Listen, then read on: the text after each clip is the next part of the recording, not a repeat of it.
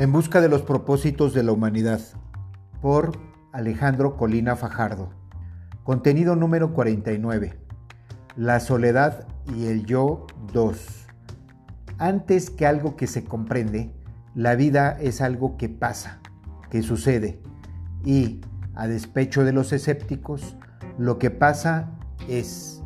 Pero si la vida es algo que le pasa a uno, que le sucede, no es algo que le pase a uno como si uno fuera un objeto. Uno es un sujeto y como tal también puede hacer que la vida suceda. A despecho de los creyentes en lo perfecto, nunca como quiere, pero puede hacer que suceda. Si no la vida, un abanico limitado pero significativo de cosas pero no resulta fácil admitir que la vida en general y las cosas en lo particular no transcurren como uno quiere.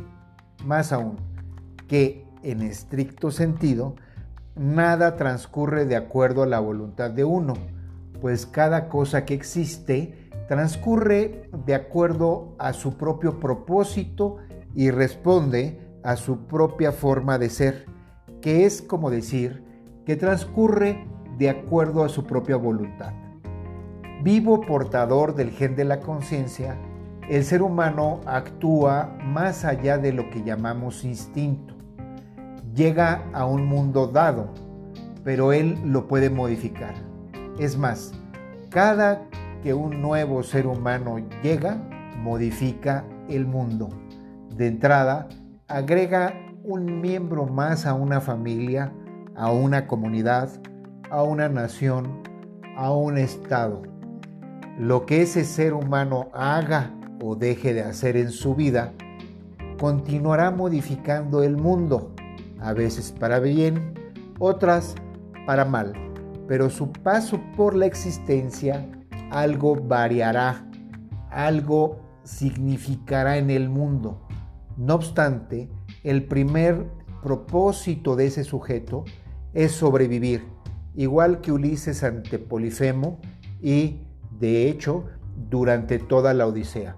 La decisión de sobrevivir hace que Ulises se ate al célebre mástil que le permite escuchar el canto de las sirenas sin encallar, como hace que se cuelgue de la panza de uno de los enormes borregos de Polifemo, pues en tierra de gigantes los borregos debieron ser enormes, después de informarle que era nadie y que el ogro le creyera y lo dejara de perseguir por un momento.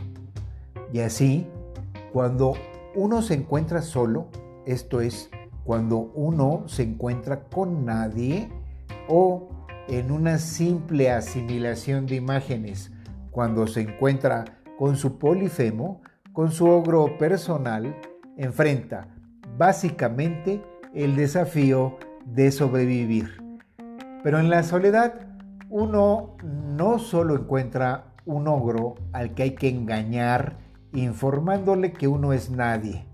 En la soledad también tropieza uno con algunas bendiciones. La mayor de ellas se comprende cuando se comprende que únicamente en la soledad uno puede ser auténticamente quien es y en ese sentido únicamente en la soledad uno puede descubrirse a sí mismo. Y no solo eso, que descubrirse a sí mismo compone a su vez una estación necesaria para ser uno mismo. De suerte que, evaluadas las cosas con objetividad, la soledad no tendría por qué constituir un pesar, pues contiene el único espacio en el que uno puede llegar a conocerse a sí mismo.